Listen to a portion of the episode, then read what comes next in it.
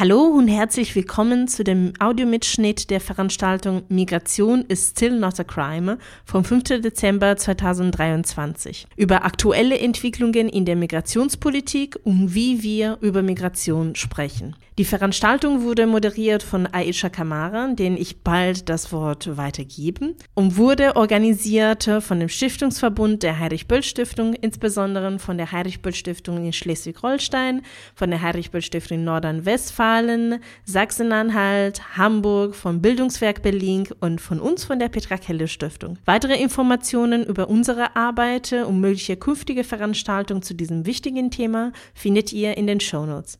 Viel Spaß beim Zuhören und jetzt gebe ich das Wort an Aisha Kamara. Hallo und herzlich willkommen. Schönen guten Abend. Ich hoffe, mein Internet hat leicht gewackelt. Ich hoffe, es äh, bleibt eine stabile Verbindung. Ich freue mich auch sehr auf die heutige Debatte. Wir haben viel zu sagen, deswegen will ich gar nicht so viele Worte zu Beginn verschwenden. Migration is still not a crime. So der Titel der heutigen Veranstaltung. Und dieser Satz macht ja eigentlich schon sehr deutlich, welches Klima in der aktuellen Migrationsdebatte herrscht. Und wir wollen daher den Versuch wagen, ein bisschen einen Überblick ähm, faktenbasiert, unaufgeregt möglich über aktuelle Entwicklungen ähm, in der Migrationspolitik. Wir schauen uns den Diskurs an. Wir wollen unterschiedliche Perspektiven abbilden und äh, das hoffentlich äh, auf eine Art und Weise, die menschenrechtsbasiert ist, das ist vielleicht schon mal eine Notion, die in vielen Debatten gerade fehlt. Wir haben weniger als eineinhalb Stunden Zeit. Es gibt viel zu sagen zu den aktuellen Entwicklungen und allein dafür würde der Abend nicht reichen. Und dann ist da ja auch noch so viel mehr los. Ich habe heute einen schönen Satz gelesen, der besagt hat, wir leben in einer Zwischenzeit. Das habe ich gelesen. Polykrisen, das wurde auch schon oft gesagt und ich denke, wir spüren es auch alle. Es verschränken sich ähm, drastische außenpolitische Entwicklungen wie der Krieg Israel gegen die Hamas mit innenpolitischen Gemengelagen. Und natürlich ist dies implizit auch Teil unserer heutigen Debatte, aber gleichzeitig sind die Menschen, die heute auf dem Podium sind, für ganz viele Dinge Expertinnen. Und genau zu dieser Expertise, für die Sie heute da sind, werden Sie heute befragt. Bitte habt dies alle auch im Hinterkopf, wenn ihr mit uns später mitdiskutiert und mitdebattiert. Ähm, das soll natürlich auch geschehen. Ähm, wir ähm, haben jetzt erstmal so ein bisschen ein Gespräch mit dem Podium und ähm, dann möchten wir natürlich das Ganze gerne öffnen. Genau, und ich darf ähm, jetzt erstmal die Menschen vorstellen, die mit uns heute diskutieren wollen, wenn ähm, keine weiteren Fragen sind. Und zwar ist das einmal ähm, Hadija Haruna Oelker sitzt auch in Frankfurt, so wie ich gerade, so wie auch Tarek, den ich gleich vorstelle. Wo Markus sitzt, das kann er uns noch verraten. Hadija Haruna Oelker ist Politologin, Journalistin, Autorin des Buches Die Schönheit der Differenz.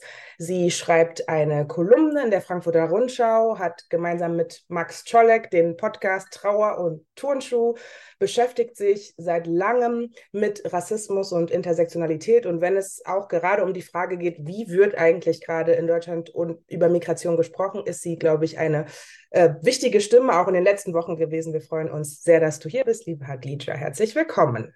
Dann darf ich äh, auch vorstellen ähm, Tarek Alaus. Er ist äh, flüchtlingspolitischer Sprecher und Referent für Kampagnen und Netzwerkarbeit bei Pro Asyl. Ähm, Alaus ist ähm, aus dem Damaskus in Syrien und ist selbst 2015 ähm, hier nach Deutschland geflohen und ähm, seitdem ist er politisch äh, aktiv äh, in unterschiedlichen Gruppen. Er engagiert sich ähm, eben von Pro Asyl bis Seebrücke für die Rettung und Aufnahme von Geflüchteten, ähm, wurde, glaube ich, auch in Debatten in den letzten Wochen und Monaten auch schon sehr beansprucht. Wir freuen uns sehr, dass du heute mit dabei bist, lieber Tarek.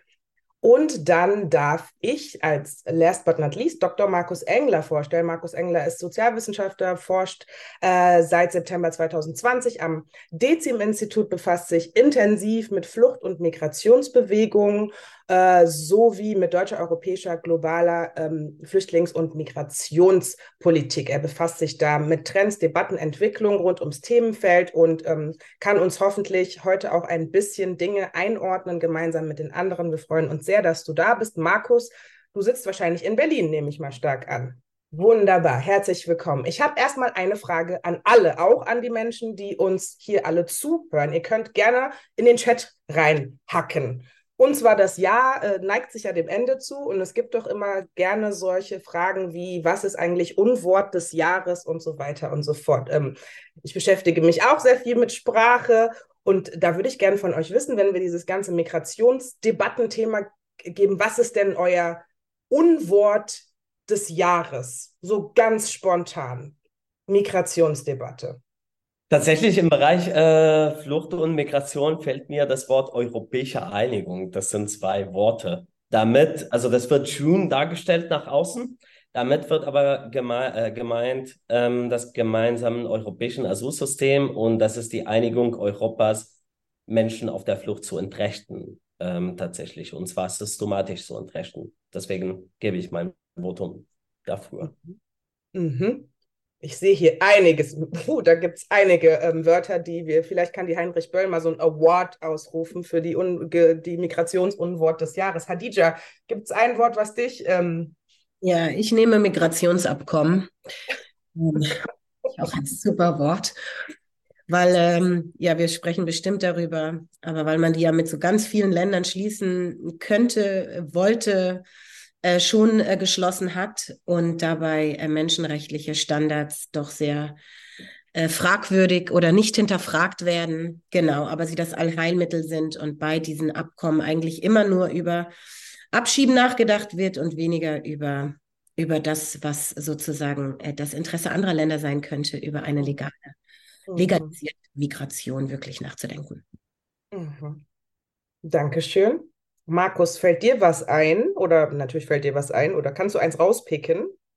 Tatsächlich äh, fällt es mir schwer, wirklich so eine Sache rauszunehmen. Ich habe jetzt die ganze Zeit auch nebenbei so äh, mitgelesen, was da so im Chat äh, sozusagen aufgeploppt ist. Und ganz viele Dinge hatte ich auch im Sinn. Ähm, also irreguläre Migration, sozusagen, ne? weil das sozusagen äh, neu, also verwendet wird in der Art und Weise, äh, wie es gerade verwendet wird, nämlich quasi auch für alle schutzsuchenden Menschen sozusagen. Ne? Also alle werden als irreguläre Migranten ähm, bezeichnet. Migrationspartnerschaften hatte ich auch äh, kurz überlegt. Ähm, ich meine, es gibt so viele Sachen, ja, auch diese äh, Bezahlkarten sind auch ein äh, schönes Beispiel. Ähm, wir hatten, aber das ist ja Olaf Scholz, ist auch gut. Ähm, Jetzt einfach zack.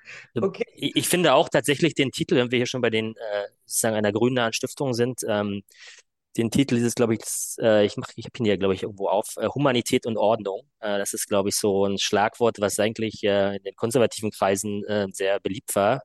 Auch von einem gewissen äh, Migrationsexperten namens Gerald Knaus sehr häufig verkauft und verwendet wird. Und das ist der, glaube ich, der Titel des Leitantrags, der mhm. auf dem, dem Grünen. Ich kann später mehr dazu sagen, warum ich das ja, unbedingt. Also problematisch finde. Ordnung habe ich mir auch notiert für heute. Ähm, was ich ein total hübsches, hübsch ist nicht hübsch eigentlich, Rückführungsverbesserungsgesetz ist auch ein super tolles Wort, weil es schon einfach sehr viel impliziert, worüber wir heute sprechen könnten. Ähm, aber gut, danke euch fürs Stimmungbild. Ich wollte einfach mal ein äh, bisschen hören, ein bisschen sehen, auch im Chat ein bisschen Aktivität hervorrufen. Und jetzt ähm, gehen wir mal ein bisschen aber trotzdem strukturiert in die Diskussion rein. Es gibt ja unterschiedliche Ebenen auf, ähm, mit denen wir das äh, Thema betrachten können. Und ich äh, würde gerne vielleicht erstmal die europäische Ebene ähm, abhandeln wollen. Ähm, und vielleicht zu Tarek und Markus geblickt, die sich da vielleicht auch besser mit auskennen als Hadija, die eher äh, in dem deutschen Diskurs und in den deutschen Zahlen zu Hause ist.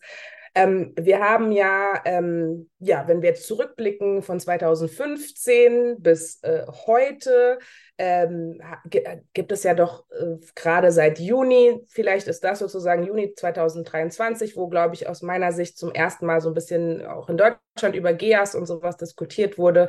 Vielleicht könnt ihr, ähm, vielleicht Tarek, kannst du so ein bisschen uns mal reinholen und sagen, was sind denn jetzt eigentlich, es wird viel gesprochen, aber was sind denn aus deiner Sicht die aktuellen ähm, europäischen ähm, Entwicklungen, ähm, genau, die gerade wichtig sind und vor allen Dingen welche Lösungen, weil ich glaube, geredet wird ganz, ganz viel über alles Mögliche und man, man hat das Gefühl, man kommt auch gar nicht mehr hinterher zwischen dem, was gesprochen wird und dem, dem was tatsächlich entschieden wird. Also was sind aktuelle, hol uns noch mal rein, europäische ähm, Dinge, die sich verändert haben Ja, sehr gerne. Ähm, ich glaube, das Thema ist sehr komplex und man kann das nicht in ein paar Sätze vereinfachen. Aber die Debatte schon seit März bis zum heutigen Tag ist in eine sehr toxischen Richtung gegangen. Also es ist in eine Richtung gegangen, ähm, als eine Lösung darzustellen für Europa und die für, für die Gemeinschaftseuropa die Entrechtung von den Menschen auf der Flucht. Ähm, davor ist das Thema GERS von dem Begriff haben wir alle gehört, gemeinsam im europäischen Asylsystem. Es geht im Großen und Ganzen in die Richtung, ähm, dass Menschen an den Außengrenzen Europas gescreent würden in einem Grenzverfahren, ähm, ähm, ihr Asylverfahren in einem Grenzverfahren durchführen sollen und danach mit einem Verteilmechanismus oder freiwilligen Verteilmechanismus an den europäischen Mitgliedstaaten verteilt wird. Ähm, diese Debatte geht aber viel in Details, ähm, dass sie dazu führen würde, dass de facto die Menschen an den Außengrenzen Europas inhaftiert würden. Mehrere Monate dort sollen sie in Haftlagern bleiben. Also gesagt wird es, dass diese Menschen äh, zu einem, äh, also einen Zugang zu ähm, Asylverfahrensberatung und rechtliche Beratung haben. Aber wenn ich mir das Bild von Moria zum Beispiel ähm, im Augen habe, 2000, äh, 20.000 Menschen, die in einer Lage leben. Wie viele AnwältInnen braucht man, um sie zu beraten? Und gibt es irgendwelche Garantien für menschenwürdige Bedingungen in diesen Lagern? Ähm, das sehr kritische ähm, an, an die ganzen Debatten oder an die Entscheidung von Juni ähm, wird so sein, dass auch das Recht auf Asyl ähm, entkernt wird. Es gibt ähm, diese Entscheidung gibt die äh, Mitgliedstaaten, also da da wurde das also äh, die Asylverfahrensverordnung ähm, zugestimmt und das gibt die Mitgliedstaaten zwei Möglichkeiten. Die eine Möglichkeit Menschen in eine ähm, verpflichtende Grenzverfahren reinzubringen. Das sind bestimmte Gruppen von Menschen, aber auch optional allen anderen Menschen in diese Grenz, äh, Grenzverfahren reinzubringen. Und in dieser Grenzverfahren wird sehr kritisch sein, dass es eher im Großen und Ganzen darum gehen wird, über welchen Drittstaaten, die vermeintlich sicher sind, wie zum Beispiel Türkei für SucherInnen, wo alle behaupten, Türkei sei sicher für SucherInnen, ob, ob, das ist überhaupt nicht der Fall dass es darum gehen, über welchen Drittstaaten die Menschen reingekommen sind und nicht mehr befragt wird, was sind die Fluchtgründe aus dem Herkunftsland. Ähm, und deswegen sehen wir das kritisch. Also wir, wir haben das tatsächlich erlebt mit der EU-Türkei-Deal. Ähm, und wir haben gesehen, dass die Menschen feststeckten an den Christen, äh, christlichen Inseln. Alle haben form formelle Ablehnungen in ihre Asylverfahren. Und dann blieben dort, die Türkei hat die Menschen nicht zurückgenommen, also sie könnten nicht abgeschoben werden und sie könnten aber nicht weitergehen. Und dann hat es ein, ein krasses Ellen für die Menschen ähm, gestanden, dann aufgrund dessen. Und diese Asylverfahrensverordnung ist tatsächlich die Mischung von dieser EU-Türkei-Deal auf die eine Seite und auf der anderen Seite, wir, wir, wir kennen alle unsere ähm, Flughafenverfahren hier in Deutschland, wo es auch im Großen und Ganzen darum geht, weil die Flughäfen ähm, in Deutschland, wenn Menschen von außerhalb der EU in Deutschland einreisen mit einem Flugzeug, gelten als ähm, Außengrenzen. Und deswegen würden wir sogar in Deutschland solche Inhaftierungen hier erleben. Und es bleiben viele Fragen auch offen. Äh, die andere Frage, die Menschen würden nicht sagen, da ist die Haftlage und ich gehe hin, Sie würden versuchen, diese Haftlagern zu entgehen, denn erstmal gefährlichere und todlichere Fluchtwege mehr, mehr Tote auf der Flucht würden wir erleben. Und auf der anderen Seite, wenn die Menschen hier zum Beispiel in Deutschland ohne Registrierung und ähm, an den Außengrenzen Europas, ähm, was bedeutet das? Bedeutet das, dass wir Moria 3.0 hier an der, an der Grenze äh, zwischen Bayern und, ähm, und Österreich ähm, haben würden? Ähm, das sind eher im Großen und Ganzen. Und dann in den nächsten Tagen würden wir nochmal eine größere Entscheidung erleben, und zwar die politische Einigung über diese ganzen Verordnungen. Also GEAS sind mehrere Verordnungen und das wird entweder diese Woche noch in zwei Tage kommen oder vielleicht in zwei Wochen diese Entscheidung kommen. Da müssen wir alle wachsam sein ähm, und einen Protest tatsächlich dagegen leisten. Ja, ich finde es wichtig, dass wir auch am Ende nochmal ganz klar deutlich machen, was wir alle denn tun können, quasi, um eventuelle Entwicklungen noch zu stoppen. Ich gebe mal ab ähm, an Markus, ähm, der gerade dir auch zugehört hat, Tarek. Äh, hast, stimmst du zu? Kannst du ergänzen? Ja, ich kann äh, einige Dinge vielleicht ergänzen. Ähm, ich meine, wir müssen auch den sozusagen längerfristigen Kontext äh, ein, bisschen sehen. Ähm, ich meine, ne, dieses gemeinsame europäische Asylsystem gibt es ähm, letztlich seit ja, vielen Jahren. Ähm, und ähm, es hat auch nie so äh, funktioniert, sozusagen, wie das eigentlich die Gesetzgeber sich gedacht haben. Ja, also das sozusagen berühmte Dublin-System ist nicht nur sozusagen aus ähm, ja, menschenrechtlicher Sicht problematisch, weil eben unschuldige Menschen sozusagen inhaftiert werden, aber es funktioniert halt in der Praxis auch völlig anders, als es eigentlich auf dem Papier steht. Ähm, und ähm, das ist vielleicht dann ein wichtiger Gedanke auch, äh, ne, wir, wir können das jetzt nicht antizipieren, wie am Ende sozusagen sich so eine Reform wirklich auswirken wird. Ähm, äh, aber ich finde in der politischen Debatte ähm, wird die, die äh, also nicht nur sozusagen, die werden die Menschenrechte sozusagen ein Stück weit marginalisiert, aber auch die, die Handlungsmöglichkeiten von, ja, von Schutzsuchenden ja, und anderen Migranten, die kommen überhaupt nicht vor. Also auch bei Migrationsabkommen, ja, dann verhandelt Staat A mit Staat B. Äh, man schaut überhaupt nicht, äh, was wollen eigentlich die Menschen, was machen die sozusagen. Und deswegen wird es auch ähm, immer äh, die Realität ganz anders aussehen, als sich die, die politischen Entscheidungsträger das denken. Ähm, und äh, zurück zu dem sozusagen zu der, zu, zur, zur Entwicklung. Ja, also ähm, es gab ja schon viele Versuche, dieses äh, europäische Asylsystem zu reformieren, ähm, weil auch viele Staaten sich überhaupt nicht, auch schon jetzt nicht daran halten, äh, an, an das geltende Recht. Äh, das ist äh, gescheitert, ähm, sehr, ähm, also politisch gescheitert. Ähm, 2017, 18, ich meine, da, das wissen ja alle ein bisschen die ja, sehr unterschiedlichen Ideen von, von Regierungen äh, in, äh, in Europa. Äh, Minimalkonsens ist dann immer die Abschottung. Ja? Frontex wird gestärkt, äh, Außengrenzen, ähm, bei denen man ja so tut, wenn man den deutschen Diskurs so hört, als werden die komplett umbewacht.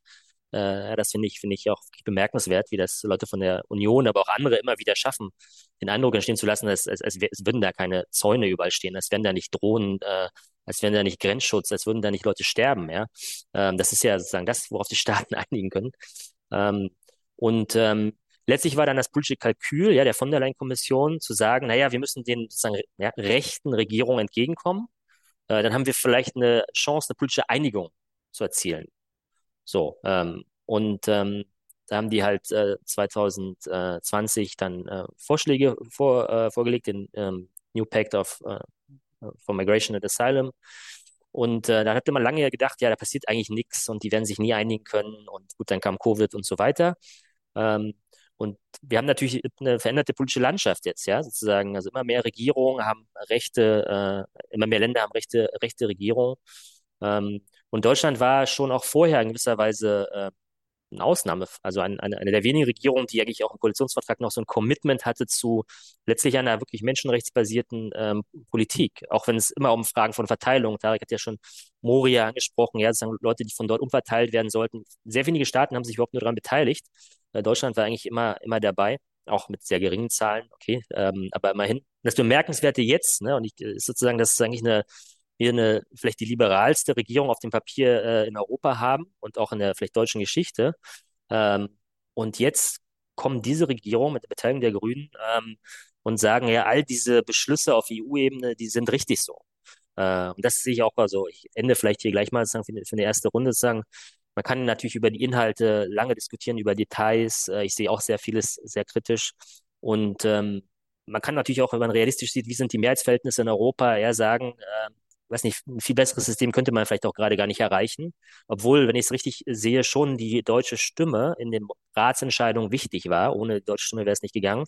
Und das, was sozusagen äh, ja besorgniserregend war, äh, das ordnet sich ja ein, auch in die, in die nationale Ebene, ist dann, dass es nicht nur sozusagen, man sagt, ja, wir haben zugestimmt, weil Schengen und so weiter wären Gefahr, sondern dass man äh, den Eindruck ersteckt, also auch, auch, auch von den Grünen, auch der SPD auch, dass das äh, alles schon die Sache verbessern würde. Ja? Ähm, dass wir ein besseres System hätten und, und alle möglichen Einwände. Wir waren auch, ähm, ich glaube, pro Asyl auch, aber Kolleginnen von mir waren auch im, in der Anhörung im Bundestag. Sagen, alles, was vorgebracht wird an Einwänden, an Kritik, wird einfach komplett ignoriert. Ähm, und das ist schon eine wirklich neue Entwicklung.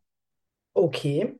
Eine neue Entwicklung heißt auch, es gab vorher eine andere Entwicklung. Also, ne, weil jetzt habt ihr beide im Prinzip gesagt, Europa ähm, also Deutschland ist sozusagen ein Sonderauf, äh, Sonderfall im europäischen Diskurs und in, in, in Europa gibt es eigentlich in Regierung, auch bei Menschen, so eine Stimmung, die eigentlich Flucht im besten Falle verhindern möchte. Ist das korrekt? Würdet ihr so weit gehen?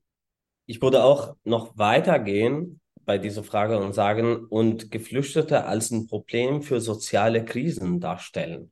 Ähm, also das ist genau, was wir durch zum großen Teil eine faktenfreie Debatte, die wir bei GERS zum Beispiel hier auf deutscher Ebene erlebt haben, indem das Bundesinnenministerium zum Beispiel sich ähm, oder äh, Frau Faeser ähm, sich in die Öffentlichkeit stellt und sagt, Suraninnen und Afghanerinnen würden niemals in diese Grenzverfahren kommen, was an sich faktenfrei ist. Also wir haben einen Faktencheck für das BMI und für das Außenministerium für die Aussagen von, äh, für die Aussagen von Annalena Baerbock und Nancy Faeser gemacht. Und da hatten wir damals schon fast in jedem zweiten Satz über das Thema schon äh, einen Punkt, wo wir reinkrätschen könnten und sagen, naja, das ist an sich nicht richtig. Ähm, ich würde sagen, auf Geflüchtete wird gerade die Schuld getragen für ein ähm, Versagen in der Sozialpolitik, die über die Jahre passiert.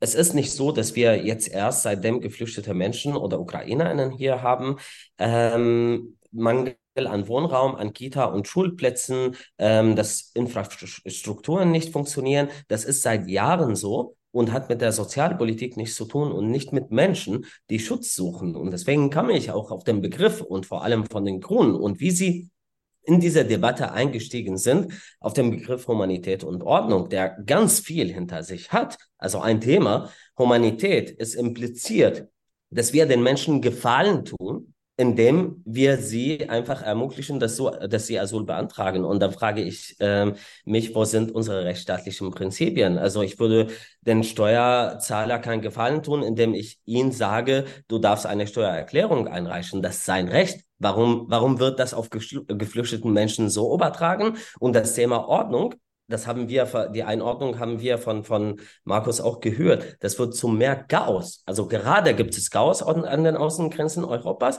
und es wird noch mehr zu mehr Chaos ähm, durchführen. Und deswegen glaube ich, in der jetzigen Debatte brauchen wir eine Rückkehr zu einem normalen Zustand.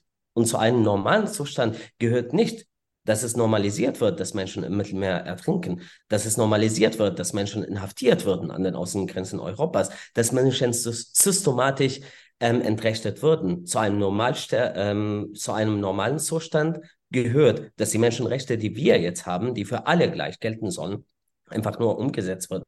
Das ist genau, was wir in der jetzigen Debatte, aber auch in der jetzigen Politik brauchen. Mhm.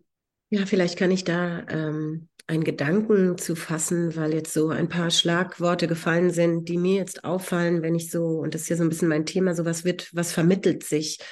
Ähm, in der Migrationsdebatte geht ja auch vieles durcheinander. Du hast jetzt schon am Anfang den Rahmen gesetzt, Aisha, wir wollen über Europa reden.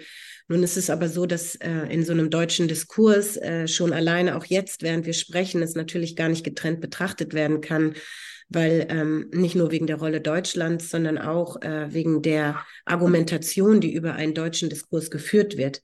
Was will ich damit sagen? Also wenn wir ähm, über GEAS sprechen und also die Frage von einer äh, Aushöhlung des Asylrechts, Abschaffung individuellen Asylrechts, das sind ja, das ist ja so der die große Frage. Also sozusagen Menschenrechts, äh, die Menschenrechte von Geflüchteten müssen nicht mehr beachtet werden. Das wurde ja jetzt alles von Tarek auch ähm, formuliert. Aber worauf fällt das, auf welchen Boden, wenn in einem deutschen Diskurs gar nicht klar ist, über wen wir reden und dieses Gefühl einer überlasteten Kommune oder das Gefühl äh, von, das sind einfach, äh, das ist einfach die größte Zahl an äh, Menschen, die gekommen sind seit 49 und auch nicht unterschieden wird, wer da gekommen ist, dass das Schutzsuchende sind. Wir haben es gehört aus der Ukraine und dass nur, ich glaube, 240.000 ähm, Schutzsuchende aus anderen Ländern sind, aus den großen Gruppen Afghanistan, Iran, äh, Irak, äh, Syrien. Aber dass sozusagen, dass, dass diese Situation eine, eine entschiedene ist von Deutschland, also man ein ganz anderes Narrativ hier eigentlich bräuchte, sozusagen, man wollte das machen und hier, hier, hier kippt's dann auch. Also es ist gerade so eine Gemengelage, auf die das stößt. Man, man wollte diese Menschen nicht man, sie kommen, sie werden noch mehr kommen und deswegen gibt es auch diesen Ab, das Abschiebenarrativ. Und dieses Abschiebenarrativ, das koppelt sich halt an ein, nicht nur ein Deutschland-Narrativ, sondern an ein EU-Narrativ, weil das unter, also das ist so ein bisschen dieses, was, was können Rezipienten oder Zuschauer, das Publikum überhaupt noch aufnehmen? Und ähm, da vermischt sich das eben. Und für mich ist es ähm, eben viel das Wort ja auch Fakten.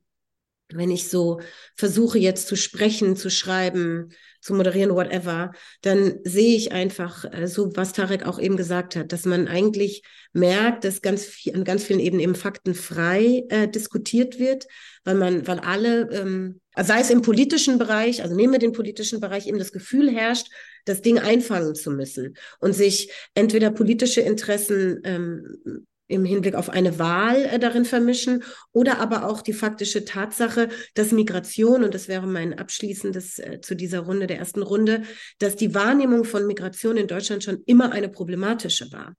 Also ich glaube, das Grundproblem ist einfach die Nichtanerkennung der Migrationsgesellschaft, des Einwanderungslandes Deutschland noch immer und schon immer und auch immer noch obwohl das eine faktische Tatsache ist. Und deswegen kann es überhaupt nur funktionieren, dass diese, dass jetzt ein äh, einen 90er Jahre, ein Asylkompromiss gefeiert werden kann und vergessen werden kann, dass das die Baseballschlägerjahre waren, basiert auf einer Nichterzählung von, äh, von, von, von den Menschen mit Migrationsgeschichte, die diese Jahre eben erlebt haben und auf einem Wissen, auf das man aufbauen könnte und anerkennen würde, dass das so heute nicht mehr laufen darf. Also hier fehlt auch so eine so ein Erinnern an früher und wer sind die Menschen in Deutschland. Und dann rede ich noch gar nicht mal über die, die jetzt noch kommen werden oder die gerade gekommen sind, sondern über die, die da sind und in der x-ten Generation hier leben und sich äh, nämlich sehr platt, ein bisschen auf den Arm, genehm, Arm genommen fühlen, wenn sozusagen Zeiten und Politiken gefeiert werden, die eigentlich schon damals rechte Ressentiments geschürt haben.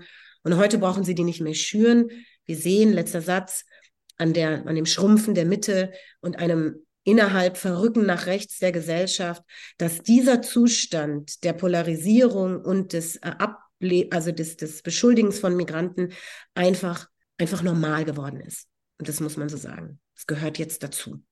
Mhm ja, dann können wir eigentlich genau die Diskussion fast beenden, sozusagen, wenn wir sagen, gut, Migration wollte nie jemand haben und so weiter und so fort.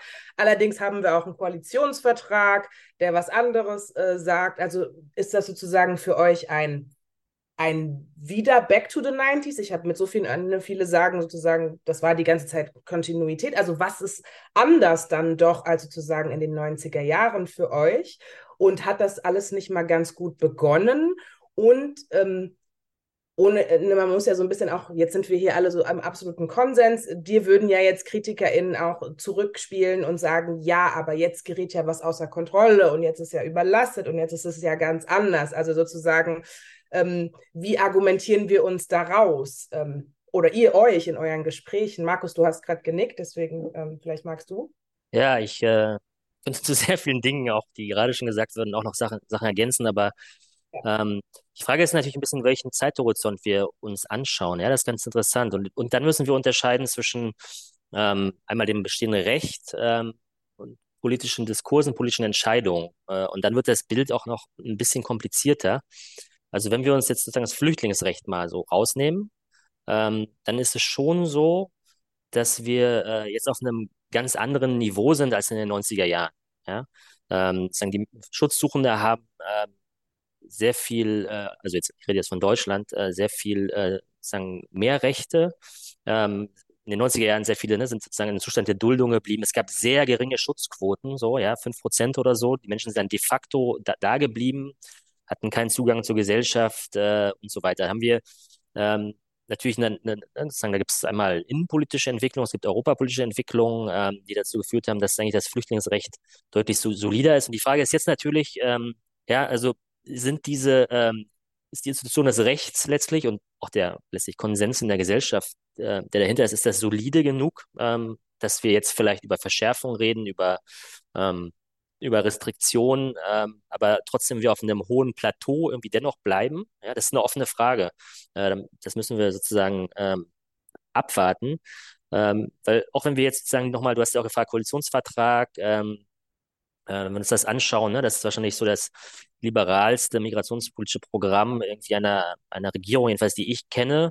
Ähm, und jetzt sprechen wir ne, heute, zwei Jahre später, ähm, unter dem Eindruck äh, einerseits von ja jetzt auch im Parlament ankommenden sozusagen ne, Gesetzgebungsverfahren, wo Restriktionen im Zentrum stehen. Ähm, vorher hatten wir schon diese Beschlüsse von den äh, Ministerpräsidenten, von den MPKs, die aber letztlich ja erstmal keine, ähm, äh, ja, nicht direkte Wirkung haben, ja, wie ähm, äh, ich habe gerade das Parlamentsprotokoll vorhin angeguckt von der von der Debatte von, äh, ich glaube von gestern hat äh, Fidesz Polat auch gesagt, na, das Parlament sind immer noch wir sozusagen, da können die Ministerpräsidenten alles Mögliche äh, erstmal fordern, beschließen, aber es muss erstmal noch durchs Parlament äh, kommen. Äh, und wenn wir die Gesamtbilanz, sich der, der äh, bisherige Gesamtbilanz der Bundesregierung anschauen, sehen wir schon auch eine ganze Reihe von so ähm, eher liberalen Gesetzes, äh, ähm, vorhaben. Ja? Also ich will die gar nicht im Detail alle durchgehen, aber so Chancenaufenthaltsrecht beispielsweise, natürlich auch in der äh, Debatte von äh, Fachkräfte, Einwanderung, ja, sozusagen sehr große Liberalisierungsschritte und auch kleinere Liberalisierungsschritte hier und da. Im Moment haben wir einen, einen vollkommen gegensätzlichen Trend in der politischen Debatte, aber auch in, auch in Gesetzgebung jetzt mittlerweile.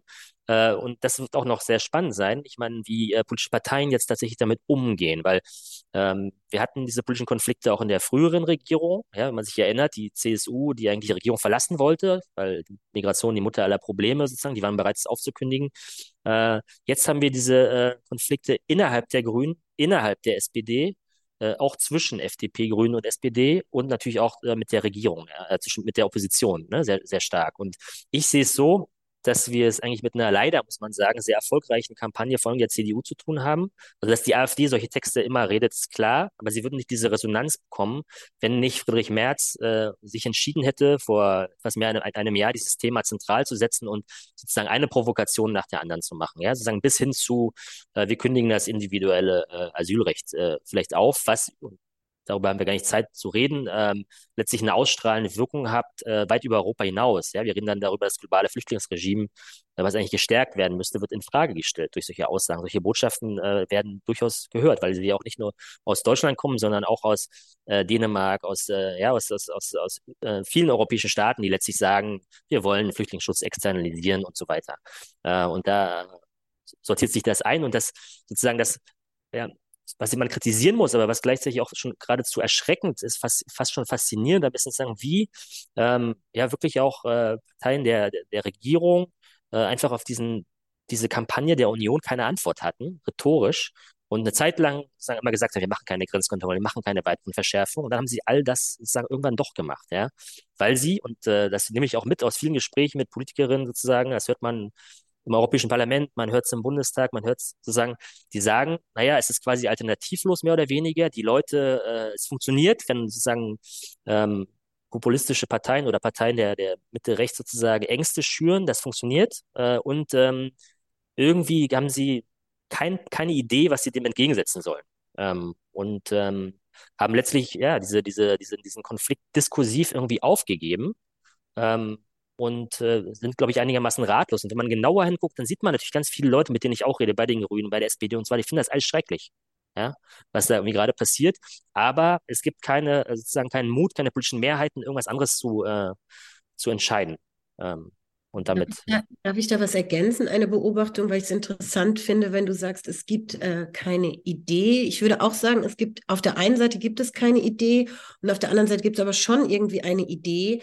Und die heißt, ich hatte jetzt, ähm, jetzt gerade eine Streitbar moderiert, kann ich auch nur empfehlen, da streiten Maximilian Pichel und Viktoria Rietig. Und sie brachte mich eigentlich jetzt auf diesen Gedanken darüber auch nachzudenken, dass dieses, dieses Narrativ, ähm, was wir auch sehen, und ich will jetzt gar nicht nur über den Abschiebekanzler auf dem Cover reden, weil das ist auch eine Entscheidung einer, eines Spiegels gewesen, das so zu framen. Und wir müssten auch über Framings reden und ob alle Narrative so stimmen, wenn man dann genau hinschaut. Aber ein Narrativ, und ich glaube, das ist schon etwas, was man erzählen will, ist, weil es eine Europäisierung der Migrationsdebatte gibt im Unterschied zu früher und weil heute auch mehr gesprochen wird und mehr Kenntnisse. Also wir wissen heute einfach mehr, das muss man schon sagen. Also wir sind schon informierter, auch wenn die Fakten oft verloren gehen. Aber es gibt eine Tendenz, die heißt, wir heute, weil wir ein besseres System haben, weil wir Migration haben, weil wir, weil wir mehr wissen, müssen wir auch über Abschiebung und Integration und Abschiebung reden. Und ich glaube, diese Kombination einer Politik, die das sozusagen zusammen besprechbar machen will, das ist so ein Weg, den ich gerade herauslese, wenn es darum geht, Migrationspakte abschließen zu wollen und, und so diesen Anspruch zu haben, wir müssen aber darüber reden. Es ist so, als ob es so der Versuch ist, ähm, ich sage jetzt mal banal, ähm, man, man, man darf nicht pro Asyl sein und sagen, äh, kein Mensch ist illegal, sondern man muss sagen, es gibt sie auch. Und deswegen müssen wir auch abschieben. Und wir müssen das gut machen können. Und gibt es keine Wege, das menschenrechtsbasiert zu machen? Ich glaube, diese Frage steht im Raum. Und ich glaube, mit der, und das, und das haben, glaube ich, sich alle auf die Fahne geschrieben. Warum?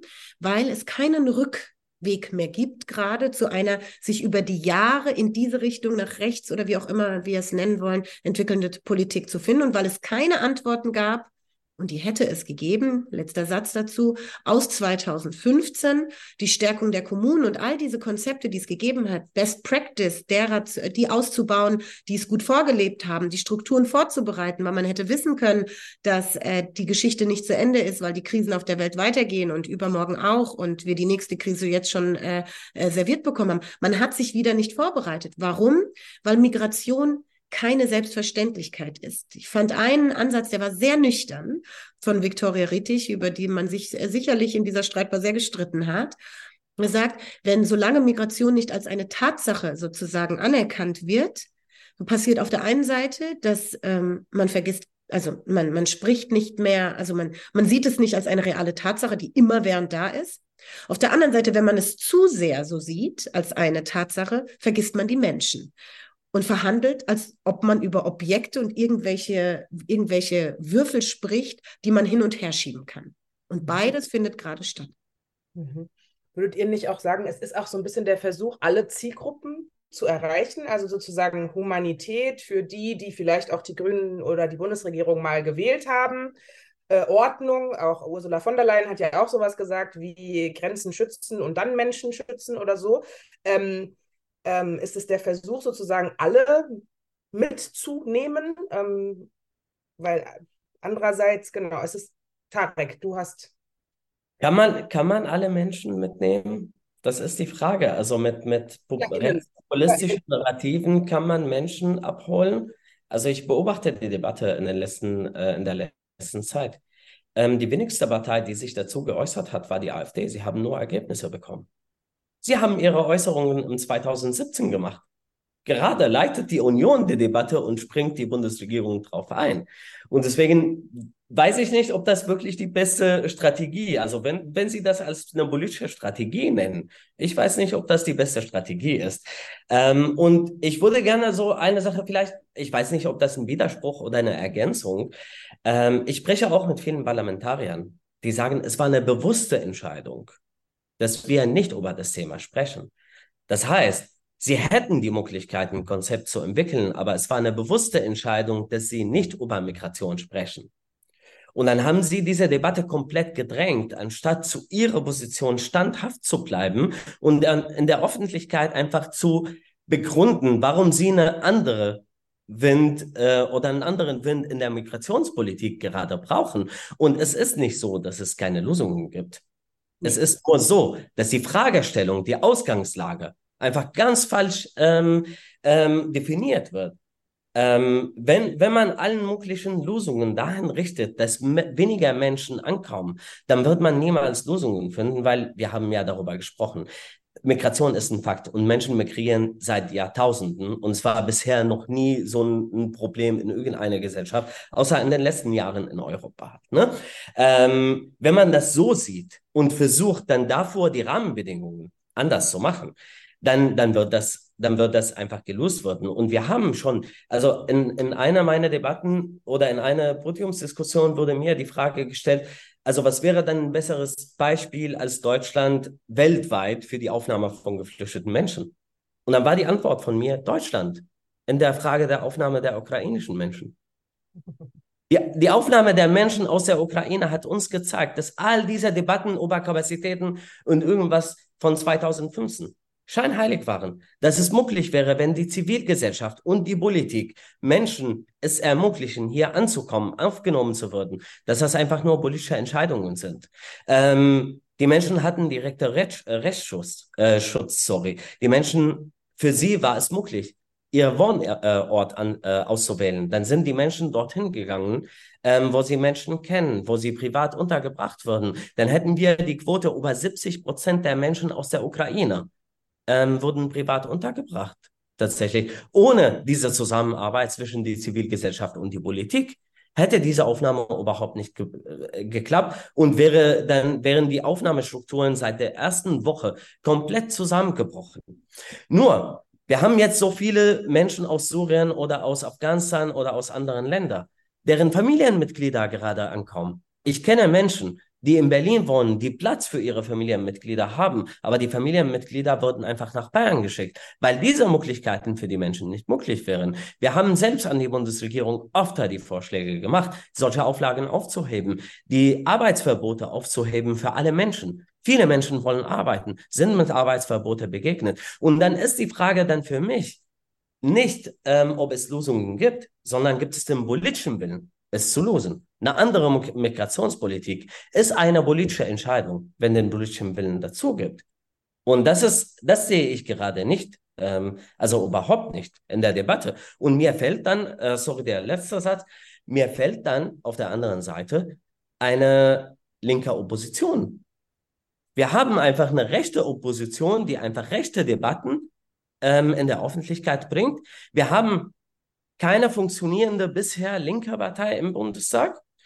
Und wir haben tatsächlich keine außerparlamentarische Opposition im Sinne von der Zivilgesellschaft. Wo sind die Menschen? Wo sind die Zehntausende, die Hunderttausende, die wegen Carola Rakete auf der Straßen gegangen sind, die gegen das Sterben und das Ertrinken im Mittelmeer auf den Straßen gegangen sind? Die sehe ich nicht mehr. Und die sind, sie leben noch da. Ne? Also wir müssen damit leben, dass es bis 20 Prozent Menschen gibt, die die AfD wählen würden. Aber wo sind die Rest, restlichen 80 Prozent? in unserer Gesellschaft. Warum haben wir es gemutlich gehabt und dann widersprechen diese systematische Entrechtung auf der anderen Seite nicht? Hm. Das ist eine, eine gute Frage. Ähm, was ich unbedingt, bevor wir auch nochmal über die Parteien, nicht nur CDU sozusagen, sprechen wollen, was ich dich unbedingt noch fragen wollte, Tarek, jetzt diese, also wir haben jetzt ja gesprochen, der Diskurs ist ein anderer, es wird über Verschärfungen gesprochen. Wirkt sich das denn aktuell schon bereits auf geflüchtete Menschen in Deutschland aus und wie? Ich zitiere einen, einen guten Freund von mir, der sagt, ich packe meine Sachen zusammen. Ich weiß nur leider nicht, wohin ich nochmal flüchten muss. Ähm, ich kann nicht wieder nach Syrien und ich bin hier festgesteckt. Ich habe aber viel Angst, weil diese ganzen Debatten, die gerade in der Öffentlichkeit auftauchen, haben ihre, ihre äh, konkrete Aufwirkung auf unsere auf unser Leben. Wir sehen das anhand von Zahlen ähm, durch Angriffe an, an geflüchteten Menschen oder ihre Unterkünfte schon. Ähm, und ich befürchte, dass das noch schwieriger wird. Ähm, wenn demokratische Parteien ähm, die Position der AfD einfach komplett übernehmen, dann bleibt der AfD und ihre Anhänger nur noch extremistischer zu werden. Und das wirkt einfach in der Realität von Leben. Ein Freund von mir, äh, Omar, ist ein syrischstammiger äh, grüner Abgeordneter in Berlin. Der wurde zum vierten Mal wiederholt von derselben Person mit einem Hammer vor seinem äh, Wahlkreisbüro in Berlin angegriffen. Immer wieder von derselben Person. Und da sehen wir einfach tatsächlich, dass das Auswirkungen auf Menschenleben hat, ähm, auch durch die Abschiebungen. Ähm, eine, eine Abschiebefall äh, in den Irak von einer jesidischen Person, ähm, von dem ich mitbekommen habe.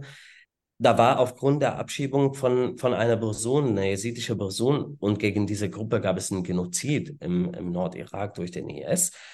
Ähm, die Person hatte schon die Traumatisierung und dann hat das dazu geführt, dass die Person retraumatisiert wird, wochenlang auf der Straße gelebt hat, zwei, drei Wochen, ähm, es wird nicht garantiert, dass diese Person dann menschenwürdig in dem, im Irak ähm, ankommen wird.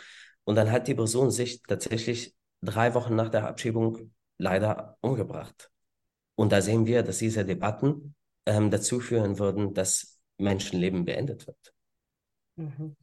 Äh, die Debatten äh, kosten Menschenleben. Das ist total schlimm und, äh, und tragisch. Und Hadija, du hattest ja zu Beginn nochmal äh, gesagt, dass wir in dieser Migrationsdebatte ja ganz oft gar nicht wissen, äh, worüber wir sprechen. Ich habe jetzt Tarek nach wirklich konkreten Auswirkungen auf geflüchtete Personen ähm, ähm, befragt, aber wir haben sozusagen eine postmigrantische Gesellschaft. Es fühlen sich ganz viele Menschen von diesen Diskursen adressiert, auch du, auch ich im Zweifel. Kannst du vielleicht auch nochmal darüber sprechen, was sozusagen du beobachtet hast, welche Gespräche du führst, auch ähm, ja, unter Menschen, die sozusagen gar nicht betroffen sind, denen jetzt keine Abschiebung droht aufgrund einer, ähm, aufgrund dieser, dieser Verschärfung, aber die sehr wohl natürlich das beschäftigt und adressiert.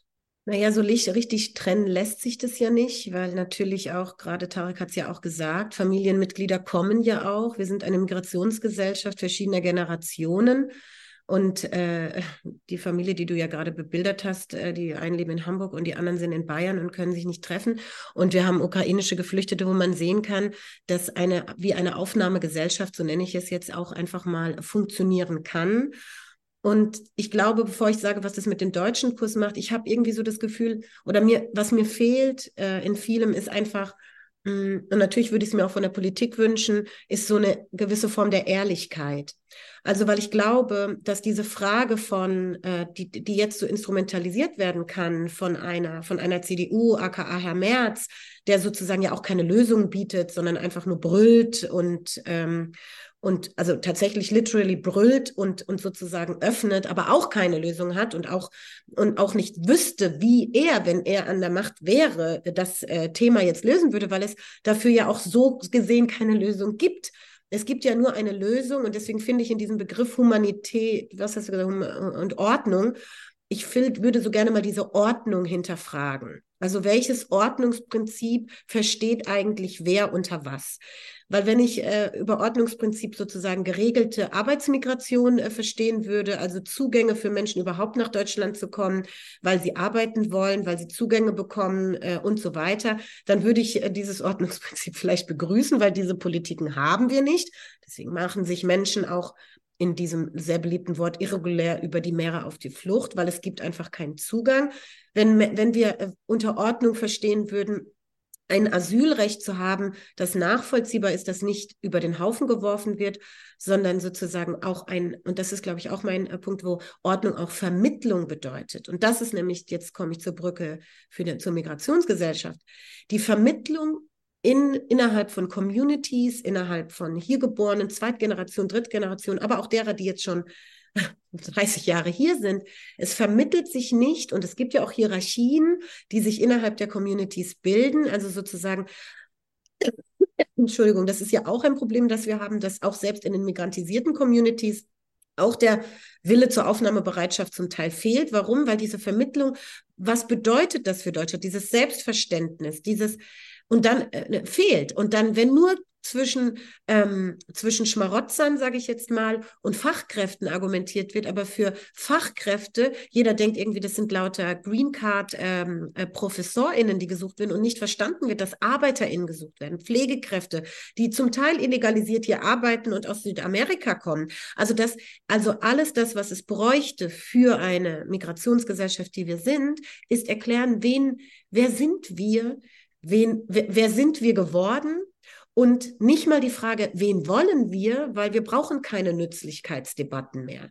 Ich finde es super schwierig, dass das Einzige, wo, was im politischen Raum möglich ist, ist über Nützlichkeit zu formulieren. Also, dass wir Fachkräfte brauchen und alle gähnen, weil, mm, weil die 400.000, die wir brauchen, es kommen doch Hunderttausende. Warum, wer sind denn die Leute? Wen brauchen wir? Also ihr merkt so, ich bin ein bisschen überspitzend, aber hier liegt für mich ein Narrativ, das die Politik noch nicht verstanden hat, die äh, Ampelregierung auch nicht deswegen umsetzen kann, weil natürlich auch in dieser Ampel unterschiedliche Vorstellungen herrschen, was diese Migrationserzählung angeht. Deswegen wird halt gar nichts erzählt oder es wird halt irgendwie versucht zu, zu reagieren.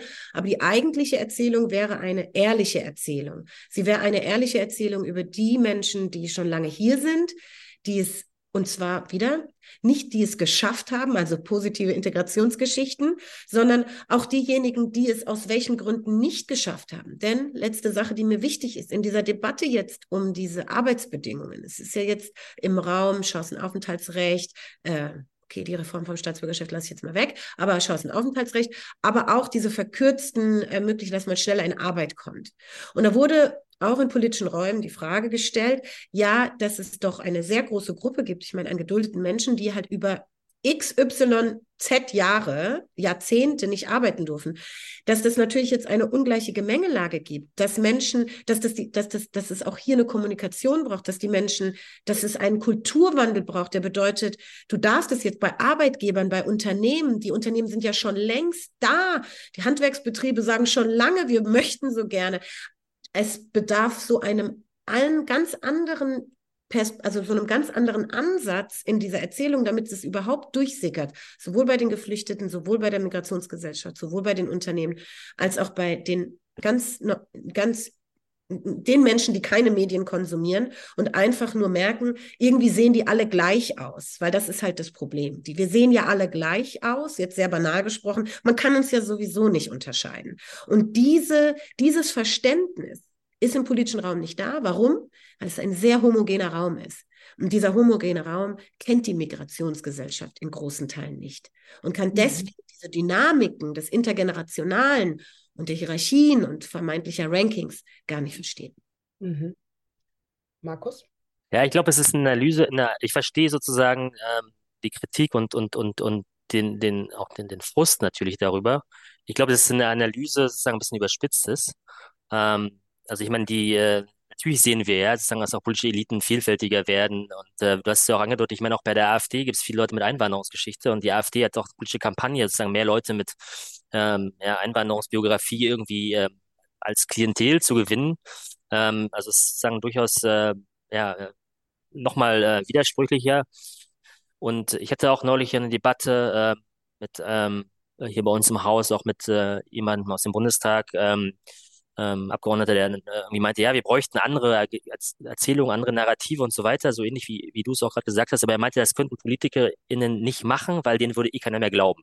Das fand ich schlimm, ja. Auch natürlich, man kann sich leicht äh, sozusagen ähm, ja von der Aufgabe befreien, aber ich finde, ne, wir müssen, ähm, ich, ich glaube sogar, ich würde mal die These vorsichtig wagen, vielleicht kriege ich dafür gleich total Kritik, dass die Situation vielleicht sogar besser ist als die Stimmung. Ich glaube tatsächlich, also es gibt Gewalt, ja, und, und, und, und Diskriminierung, Rassismus sozusagen. Aber das ist für mich eigentlich keine, ich glaube, keine völlig neue Entwicklung sozusagen. Das war irgendwie immer da. Es gibt auch in der Wissenschaft Streit darüber, ob wir jetzt mehr Polarisierung oder weniger haben. Also das hängt auch von den Methoden ein bisschen ab. Ähm, ne, Steffen Mau und, und seine äh, Co-Autoren, die irgendwie sagen, naja, eigentlich die Gesellschaft ist nicht mehr gespalten, die, die Wertvorstellungen sind relativ stabil. Äh, in der politischen Debatte hat man irgendwie einen anderen Eindruck. Ähm, mhm. Und ähm, klar, es sind jetzt nicht nur sagen Politiker in sagen, im engeren Sinne, es sind auch natürlich äh, Medien, die sich daran beteiligen und irgendwie äh, äh, trotzdem finde ich, ja, um, um den Fokus auch mal auf, auf nochmal auf die, die, ähm, auf die Politik äh, zu, zu legen und auch natürlich die Ampelkoalition, auch die Grünen, ähm, das Cover von Olaf, Olaf Scholz, da, ähm, da geht es um das Senden politischer Botschaften. Ganz bewusst, ja. Äh, das wollte man genau so. Ich habe dann auch sagen, mit Leuten da aus dem, aus dem Umfeld gesprochen und die meinten, ja, das war nur mal so ein Statement, was der Scholz da setzen wollte. Wir kritisieren ihn ja trotzdem und reden irgendwie weiter und auch bei den Grünen. Ähm, aber am Ende werden die politischen Entscheidungen im Moment doch so restriktiv getroffen, obwohl wir jetzt mal abwarten müssen bei diesen Gesetzen, ob sich doch noch ein bisschen was tut beim Rückkehrverbesserungsgesetz. Ähm, und auch da ist ja ganz interessant, äh, dass äh, sogar laut BMI ähm, ist sozusagen die Erwartung, ja, dass das äh, zur Abschiebung von 600 mehr Leuten führen würde. Okay, das würde natürlich trotzdem mehr Leute darunter leiden, aber es ist auch völlig klar, genau auch wie diese ganzen Pull-Faktor-Debatten, ob es jetzt sozusagen Bezahlkarten, äh, ob es äh, Grenzkontrollen, all das ist letztlich äh, politische Kommunikation, auch Migrationsabkommen, politische Kommunikation. Ja, wir regeln das, Humanität und Ordnung, machen da Abkommen und dann wird alles, äh, wie das sozusagen ähm, sich dann tatsächlich äh, in real, reale Politik und auch auf die Lebenssituation von, von Menschen auswirken wird, das äh, ist erstens total kompliziert zu analysieren. Das ist ja mein Job, sozusagen als, als Forscher, teilweise das nachzuvollziehen, ja, sowas wie das U2K-Statement. Was sind wirklich die, genau die Folgen? Das ist sozusagen gar nicht mal so einfach, das genau nachzuvollziehen. Die politische Diskussion ist eher so ein Storytelling, ja, so wie wahrscheinlich jetzt ein Diskurs auch kommen wird, hey, wir haben Grenzkontrollen gemacht, die Zahlen gehen irgendwie runter. Also man, äh, man muss irgendwie begründen und zeigen, dass man irgendwas tut. Ich finde sozusagen dieses ähm, Drehen an immer wieder den gleichen Stellschrauben, wenn wir über längere Zeiträume gucken. Überwerberleistungsgesetz, also nur so ein Beispiel, ja. Äh, wie lange kriegt man diese abgesenkten äh, Leistungen nach Asylbewerberleistungsgesetz? So, das wurde mal eingeführt mit einem Jahr, ja, in den 90er Jahren. Das wurde dann immer wieder erhöht auf bis zu 48 Monate, also vier Jahre. So, äh, dann hat man wieder gesagt, ja, das ist zu lang. hat man es reduziert, 36 Monate, ne, bis auf 12 Monate.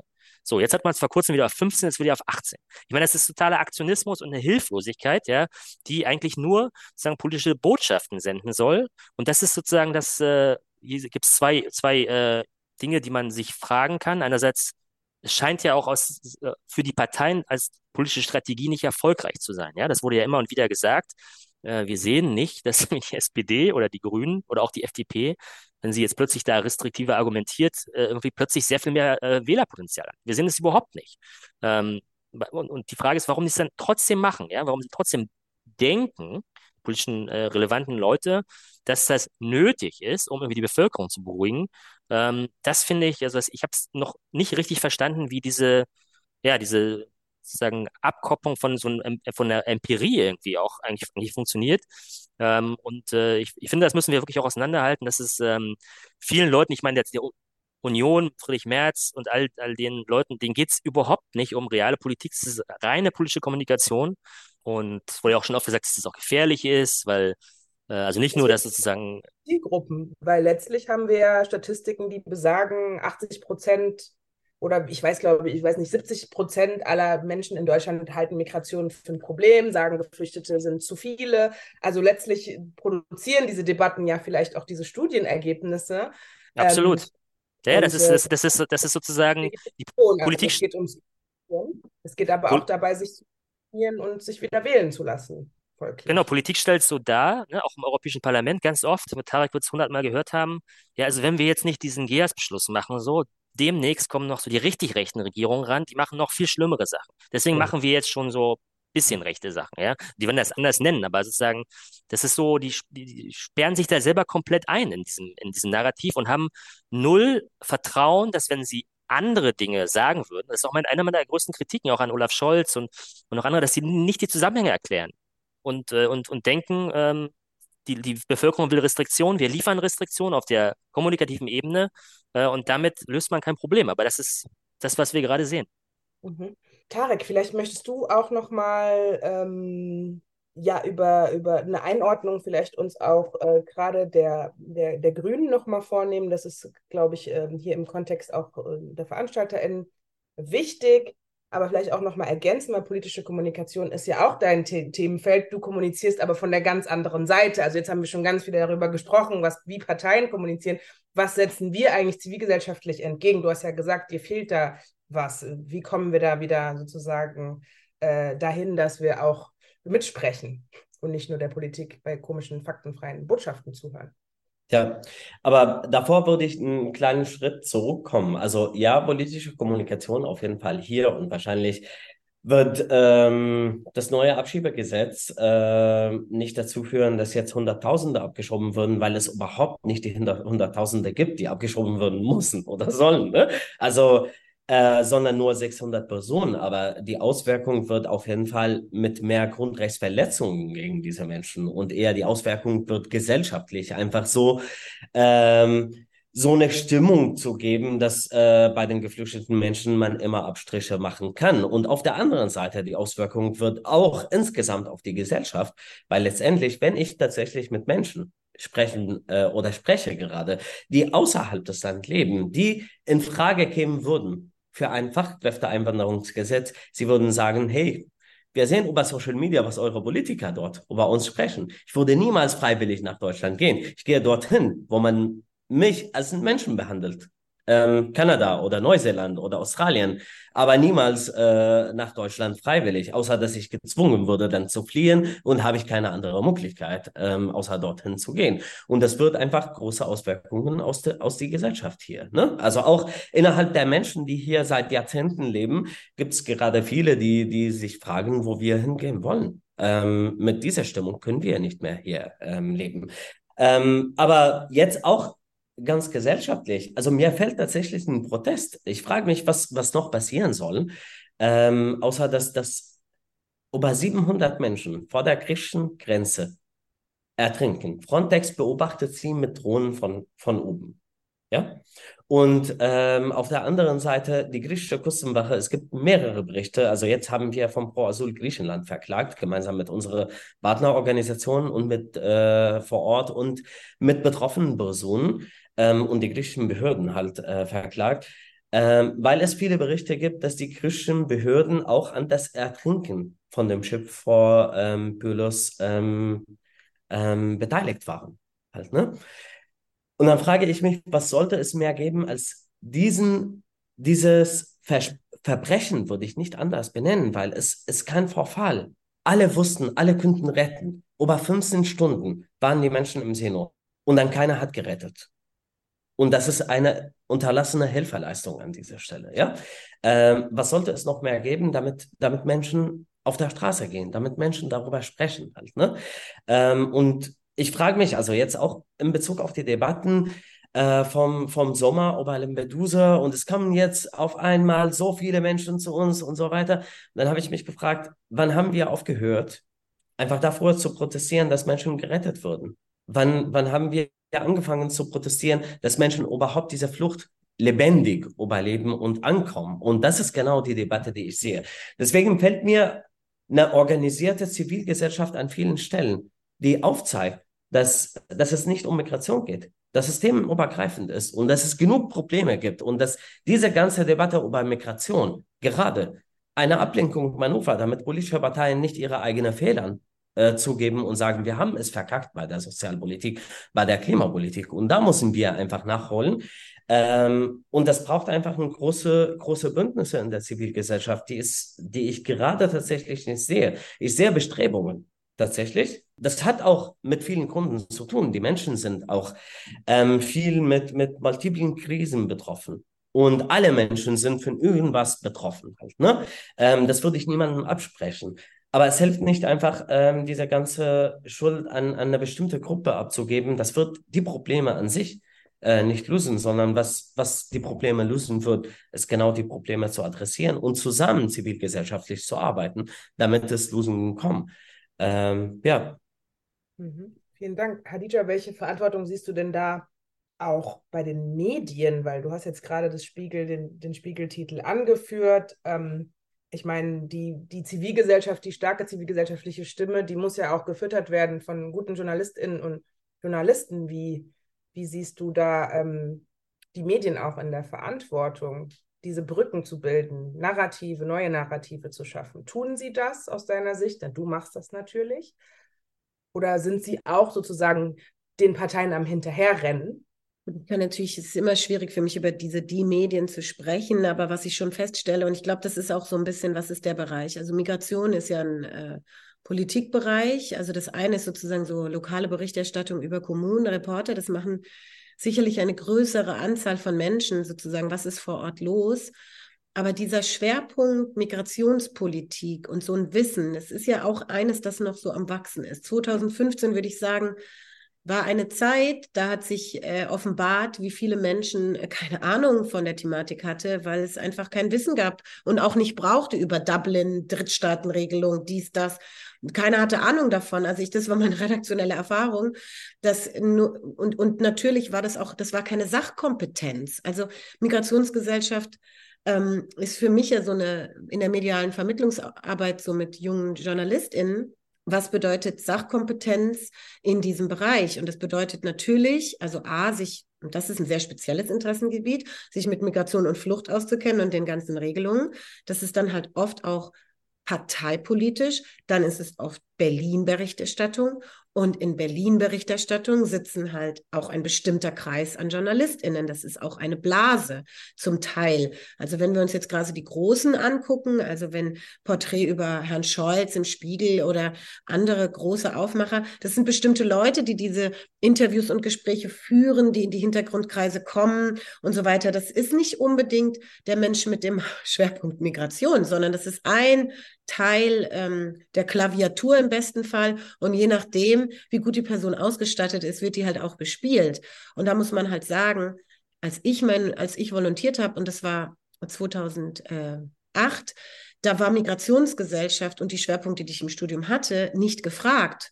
Und wie gesagt, seit 2015 gibt es da natürlich einen wachsenden Bedarf. Mit der Debatte kam der. Aber das muss ja auch permanent bestückt werden. Das ist ja jetzt auch kein Thema, das man mal liegen lassen kann, weil ja andauernd Dinge passieren. Man muss ja den europäischen Raum, den deutschen Raum, man muss ja, also da platzt einem ja der Kopf.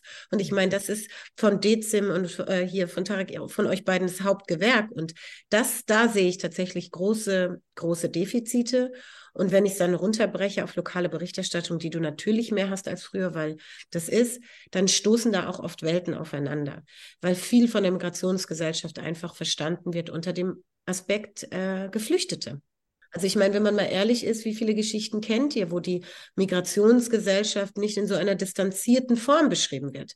Und dann gibt es ja noch die Brücke dazu, wenn wir dann über die Erfahrungen als migrantisierte, rassifizierte Menschen reden. Also reden wir über Rassismus, Antisemitismus und andere ähm, äh, Rassismus gegen Sinti, Romja oder, oder Rassismus gegen äh, südostasiatisch gelesene Menschen, dann hast du ja das Problem, dass es das Wissen dann wiederum nicht gibt. Das heißt also, bestimmte Erfahrungsräume werden nicht abgedeckt oder müssen von bestimmten JournalistInnen abgedeckt werden. Dann kommen wir dann zu den neuen deutschen MedienmacherInnen, wo ich ja ähm, die jetzt ihr 15-jähriges Jubiläum feiern und, ähm, und natürlich schon immer da, und äh, gerade jetzt ähm, aktuell zu diesem Jubiläum ja auch wieder darauf hingewiesen haben, was für Skills in den Redaktionen fehlen, immer noch fehlen. Und das ist aber jetzt, und das ist mein, meine Arbeit und das ist das, was ich sehe, wir brauchen immer stärker einen menschenrechtsbasierten Journalismus, weil es jetzt nicht mehr hilft, so mit Begriffen wie konstruktiv oder Verantwortungs, ja, das sagen sogar weniger. Konstruktiv wäre schön, wenn er wäre, aber also, dass es noch mehr als das jetzt braucht. Also, ähm, es braucht tatsächlich Skills in diesem menschenrechtsbasierten ähm, Segment, so wie wir das in der Flucht- und Asylpolitik bräuchten, brauchen wir es natürlich auch im Reden darüber. Vielen, vielen Dank. Die Zeit ist so nur so dahingerast und es gab einige Fragen im Chat und natürlich auch nochmal die Einladung an euch auch zu sprechen. Damit würde ich jetzt vielleicht auch einfach mal beginnen. Einfach mal hier das, den Raum öffnen und gerne per Zoom, Handzeichen, Meldung, ähm, wenn ihr sprechen wollt. Ansonsten gibt es ein paar Fragen im Chat. Die würde ich dann jetzt einfach äh, beginnen. Ich frage, ich, ich roll mal von oben nach unten auf. Ähm, es gab einen Kommentar, den ich ganz cool fand. Äh, da hat jemand für einen Migrantinnenstreik ähm, plädiert. Wäre das eine Form des Protests, die wir jetzt brauchen? Oder was wäre für euch am geeignetsten, um die Zivilgesellschaft jetzt auch so ein bisschen wieder zu, zu aktivieren? Also was braucht es? Ist das eine Form? Es braucht tatsächlich viele betroffene Personen, ähm, die einfach für, ähm, sprechen. Es braucht von uns, dass wir einfach den, den Vordergrund für, äh, für, für betroffene Personen zu geben, damit sie über ihre eigene Erfahrungen sprechen. Das wird vielen Menschen auf die eine Seite abholen und auf der anderen Seite, das wird viele Tatsachen ganz anders einordnen, ähm, anders als wenn wir darüber sprechen oder wenn Menschen, die nicht betroffen darüber sprechen. Und natürlich ist das auf jeden Fall ähm, eine mögliche Form. Also ähm, ich, ich habe selbst, also 2015 bin ich in Bochum angekommen ähm, und habe gesehen, dass in den deutschen Gesetze ähm, viele Möglichkeiten gibt, wie man einfach ganz anders ankommt, als in einer Turnhalle mit weiteren 60 Personen unter einem Dach zu leben. Und wenn ein Kind in der Nacht schreit, dann mussten alle wach sein. Dann habe ich selbst einen Streik ähm, von betroffenen, geflüchteten Menschen organisiert und wir haben 17 Tage lang in Zelten vor dem Bochumer Rathaus ähm, ähm, gezeltet. Wir waren am Ende um die 1000 betroffene Menschen vor diesem Rathaus und dann auf einmal hat sich ergeben, dass es doch politische Lösungen im Hand der Kommunen liegen, die die Situation ganz anders einordnen können. Und innerhalb von ein paar Monaten war das Problem in Bochum gelöst. Und da haben wir, also es ist auch so ähm, ein Gefühl von, von auch aktiv zu sein, also selbst aktiv zu sein, im Bauart äh, zu sein und ein Teil der Lösung zu sein, weil nach diesem Streik haben wir die, die Gruppe damals Refugee Strike Bochum gegründet, ähm, und politisch gearbeitet innerhalb unserer Kommune. Und dann war es nicht einfach so, um uns vorbei zu diskutieren, sondern waren wir ein Teil der Debatten immer. Ähm, und das soll tatsächlich ähm, so sein. Heißt also an die Kommentatorin, vielleicht den Streik initiieren und darauf hoffen, dass daran, äh, daraus dann ein größeres Movement, eine Bewegung entsteht. Ich mache gerne Social Media Werbung. Sehr gut. Tarek kommuniziert mit. Ähm, hier gibt es noch ein paar Fragen. Und zwar einmal eine Frage, was haltet ihr von einer No-Border oder einer Open-Border-Politik? Markus, vielleicht du? Also ich finde das äh, grundsätzlich eine, eine, sehr gute Idee. Ähm, ich sehe nicht, dass wir im Moment irgendwie, äh, dass das irgendwie passieren kann. Ähm, äh, doch ist es wichtig, glaube ich, ne, dass, dass, dass, ähm, dass man diese Vision irgendwie nicht verliert. Wir haben das tatsächlich auch neulich äh, mit Kollegen hier diskutiert. Kann man sowas überhaupt fordern? Würde man nicht sozusagen als geisteskrank irgendwie hingestellt im aktuellen Kontext, wenn man sagen würde, vielleicht sollten wir das so machen?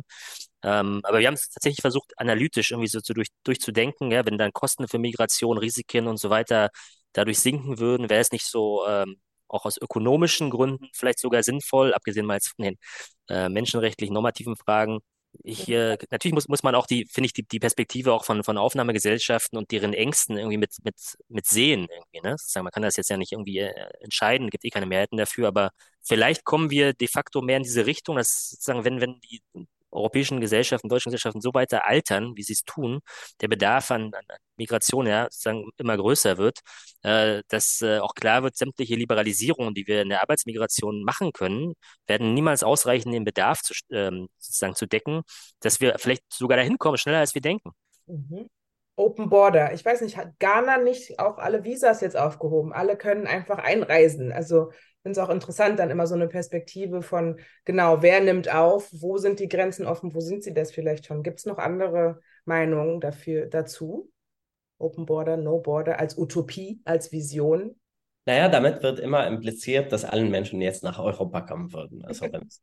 Und das ist tatsächlich nicht der Fall. Also ich glaube, eine No-Border-Politik wird nicht in dem jetzigen, also da müssen wir out of the box denken es wird nicht funktionieren in der jetzigen Welt, wie wir, wie wir das erleben. Und es wird ganz viel ändern. Auch ähm, an unserer Lebens, ähm, Lebens ähm, Verhältnisse hier sozusagen in Deutschland. Dann wird es auf einmal nicht mehr möglich sein oder wird so Respekt davor gesehen, dass wir andere ähm, Staaten in der Welt ähm, und Natur ähm, ausbeuten. Also nicht, nicht mehr Ausbeutung aus Angst davon, dass die Menschen aus diesen Ländern zu uns kommen, ähm, wenn das durchgeführt. Und vielleicht wird das dazu führen, dass die Menschen dort, dass es dort keine Krisen gibt aufgrund unserer Lebensverhältnisse hier in Europa. Also vielleicht wäre das eine Lösung. Und dann würde es dazu führen, dass wir alle aus Deutschland dorthin gehen, weil dort das Wetter schöner ist. Also es kann auch eine Möglichkeit sein, ne? Mhm. Khadija, hast du noch was, eine Ergänzung? Hm, ich könnte jetzt noch was ergänzen, wir können aber auch weitermachen, aber vielleicht einen Satz dazu. Ich glaube, dieses ähm, in diesem No Border, wie Tarek es gesagt hat, steckt halt ein Frame. Also was geht in den Köpfen auf, wenn ich No Border denke? Aber vielleicht könnten wir No Border nehmen und das umschreiben. Also was bedeutet es in einer Welt, in der Menschen sowieso nicht bleiben können, weil wir eine Klimakrise haben, in der sowieso, also so in der Vorbereitung, dass uns es mehr helfen wird, vielleicht sogar uns selbst und unserer eigenen, in Anführungszeichen, Haut. Äh, denn wenn man es jetzt ehrlich nimmt, viele von uns wollen vielleicht auch nicht in diesem Deutschland leben, wenn es noch weiter rechts abrückt. Just saying. Also von daher glaube ich, ich glaube, es ist für mich so oft so ein Weg, die Dinge einfach eher zu beschreiben, als ihnen immer so einen expliziten Namen zu geben, weil dann nehmen sich nämlich immer Leute diese Wörter und machen sie dir kaputt. Genau. Ja. Und danke nochmal äh, für den Hinweis, weil genau darauf wollte ich nämlich nochmal hinaus, darauf, dass viele Menschen in diesem Land gerade ans Auswandern denken. Das ist auch eine Konsequenz, auch wenn sie es nicht müssten, auch wenn sie einen Pass haben, der ähm, äh, sie nicht dazu zwingen würde. Ähm, wir haben noch eine weitere Frage und zwar nochmal ein Überblick, wie sich Deutschland eigentlich europäisch einreiht. Wird ja immer so gesagt, Deutschland sind eigentlich noch die freundlichsten in der EU, was ähm, Migrationspolitik und Restriktion angeht. Ist, ist das so oder nicht? Ja, ich könnte was dazu sagen. Also es ist, ähm, ne, wir können ja Migrationspolitik in verschiedene Teile quasi zerlegen. Ähm, also was Arbeitsmigration angeht, also ne, für jetzt EU-Migration ist eh nochmal äh, eigenes Thema, also vom rechtlichen Rahmen her, aber Arbeitsmigration angeht, ist, ist Deutschland schon, was den rechtlichen Rahmen angeht, sehr, sehr liberal. Und jetzt kommt nochmal ein Liberalisierungsschritt obendrauf, äh, wo nach und nach ähm, äh, die Sachen in Kraft treten. Das heißt ja lange nicht sozusagen, dass viele Menschen nach Deutschland kommen wollen. Ne? Das sind viele Faktoren außerhalb von, von politischer Gestaltung. Bei reinem Recht sozusagen ist es, würde ich sagen, ist Deutschland da schon sehr liberal aufgestellt. Bei den anderen ähm, Bereichen, ich meine, es ist auch schwer zu vergleichen. Deutschland hat keine europäische Außengrenze, ja. Sozusagen, da können wir auch sagen, ja, wir machen nicht so Pushbacks, also klar, gibt auch Diskussionen, Pushbacks nach Österreich und so weiter, aber sozusagen, wir haben nicht diese Situation, wie sie Spanien oder äh, Griechenland oder auch Italien hat sozusagen. Insofern ist der Vergleich schwierig.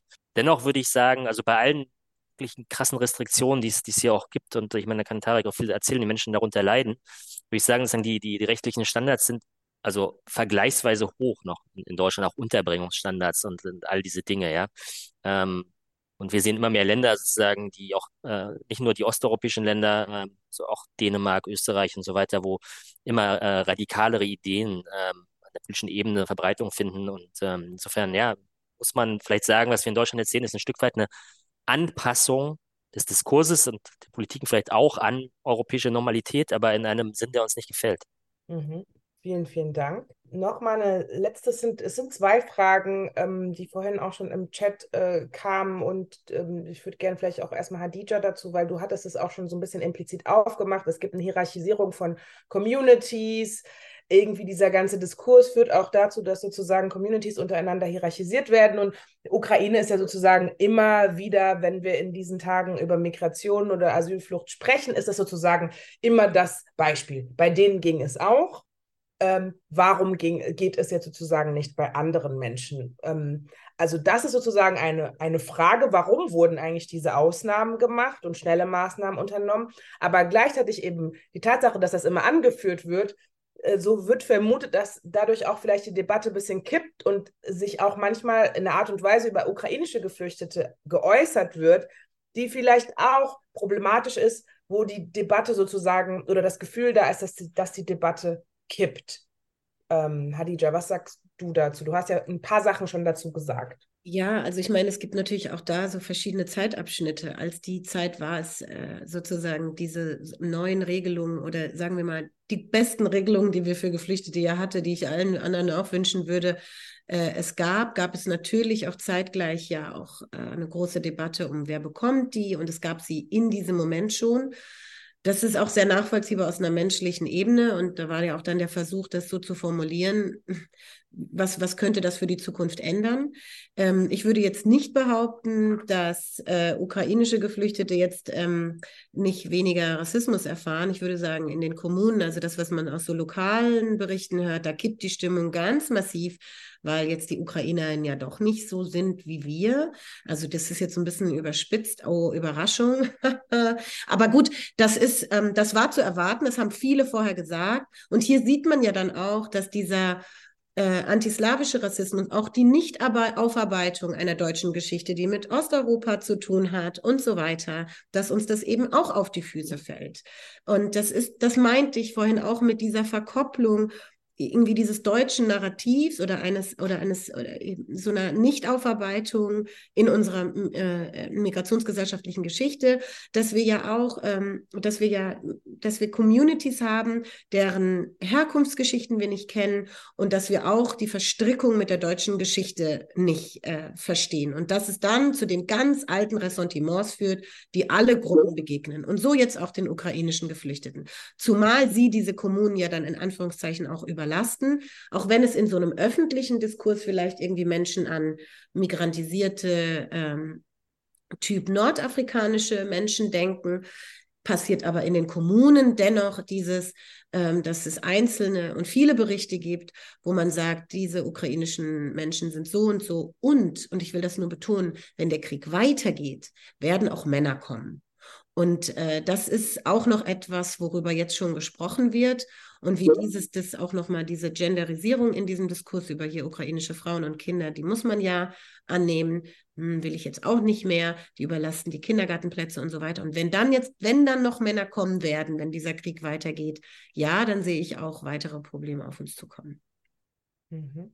Noch eine ja, etwas allgemeinere Frage oder vielleicht auch nochmal die Frage, wie, wie könnte es jetzt überhaupt, du hast es jetzt ja gerade, Markus, nochmal ausgeführt, Deutschland passt sich eventuell an, an sozusagen sowieso einen restriktiveren Kurs, ähm, der in Europa schon seit Jahren geführt wird. Und ähm, könnte überhaupt, haben wir aktuell Chancen auf eine menschenrechtsbasiertere Einigung oder ist das momentan überhaupt nicht realistisch aus deiner Sicht? Frage ist jetzt, ne, welche politische Ebene wir irgendwie anschauen, wenn wir jetzt dann die europäische Ebene anschauen, ähm, ist das ähm, komplett unrealistisch, leider im Moment. Ich meine, es, ehrlich gesagt, war es das vor fünf Jahren auch. Also ich weiß gar nicht genau.